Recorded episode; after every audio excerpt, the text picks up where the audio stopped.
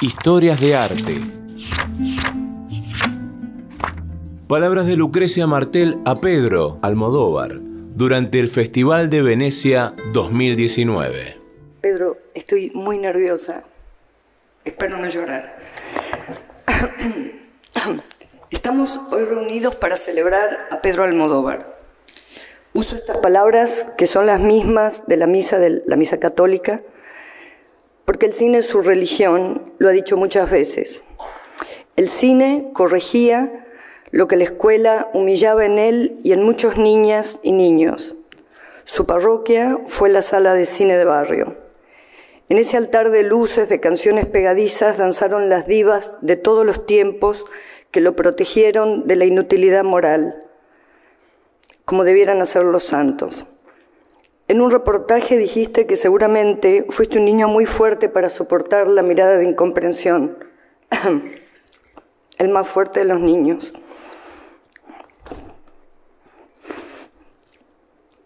Almodóvar, uy, perdón.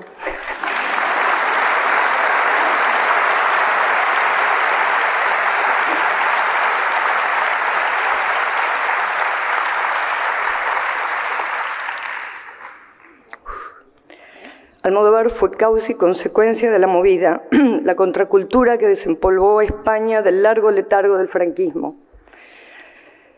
Combatieron con las mejores armas, películas, revistas, libros, música, fiestas. Muchas fiestas, ¿no? Digo esto con nostalgia de aquellos años 80 en que el deseo estaba mucho menos organizado que ahora.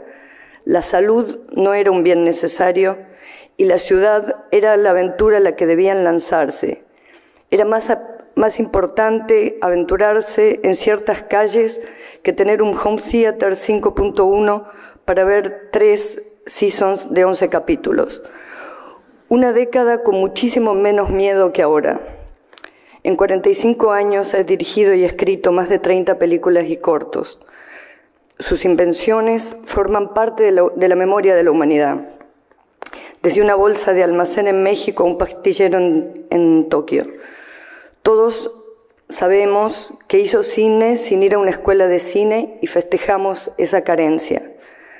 Afinó sus oídos en los chismes de peluquerías con las lavanderas en el río, en callejones de adictos insomnes, en el cotilleo de los vecinos.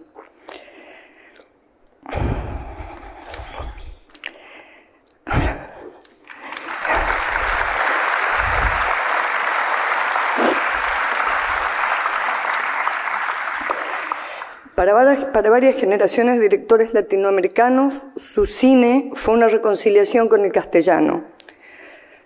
Tus diálogos nos iluminaron el lenguaje de nuestras propias familias. Eh. Nos señaló el exquisito camino que las cantantes populares como, como Chabela, La Lupe, Mina abren en la banda sonora. Coleccionó en su infancia cromos o figuritas de divas del cine impresos en colores chirriantes que dice inspiraron su extravagante paleta de colores. Pero es imposible ver la obra de Almodóvar sin reconciliarse con los rincones de nuestras casas donde naufraga la moda. Los fondos horrorosos que pueblan nuestras fotos familiares, nuestras fiestas de quinces, sus peinados, Almodóvar inundó nuestra memoria con invenciones que no, que no necesitan de gran presupuesto, sino de honestidad provinciana. Esos livings de empapelados desquiciados, los enfermeros amantes, esas alfombras de animal print, los peinados con spray, las mujeres asimétricas, los aros de cafetera nos hicieron más libres. Es corto igual. ¿eh? Nos liberaron del buen gusto, de la buena educación, de la moral mezquina de los que se llaman a sí mismos normales. Nos liberaron de la claridad de los lazos familiares, nos reconciliaron con la estupidez, con los refranes incomprensibles, con los malentendidos. Mucho antes de que las mujeres, los homosexuales, las trans, nos hartáramos en masa del miserable lugar que teníamos en la historia, Pedro ya nos había hecho heroínas ya había reivindicado el derecho a inventarnos a nosotras mismas.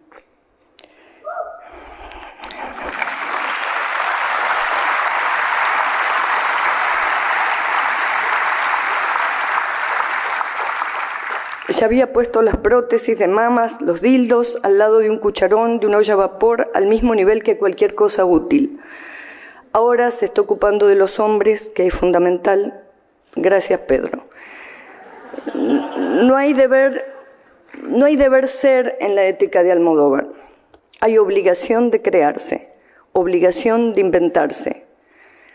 Desbarató la moralina que esconden los géneros del cine, los mezcló, elevó el melodrama por encima del thriller. I, should say drama, no, no thrillers, sorry. abrazó el ridículo para ser un arma sin precedentes contra el maltrato. Si aceptamos que el cine, de, que el cine expande el mundo que conocemos, el mundo ha crecido mucho desde que Pedro lanzó sus cortos a mediados de los años 70. Sus películas inauguraron territorios donde se puede vivir mejor. Pero ahora, Pedro, que la ultraderecha se levanta en el mundo como si nada hubiera pasado, ahora más que nunca te necesitamos. Porque